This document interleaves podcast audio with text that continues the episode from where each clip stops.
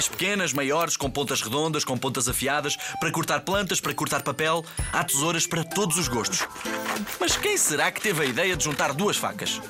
A verdade é que não se sabe exatamente, mas acredita-se que os primeiros objetos parecidos com tesouras tenham surgido no Antigo Egito ainda, há mais de 3 mil anos.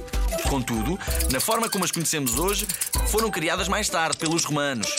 Facto, os romanos usavam bastante estas lâminas para cortar cabelo, tecidos e tosquear animais.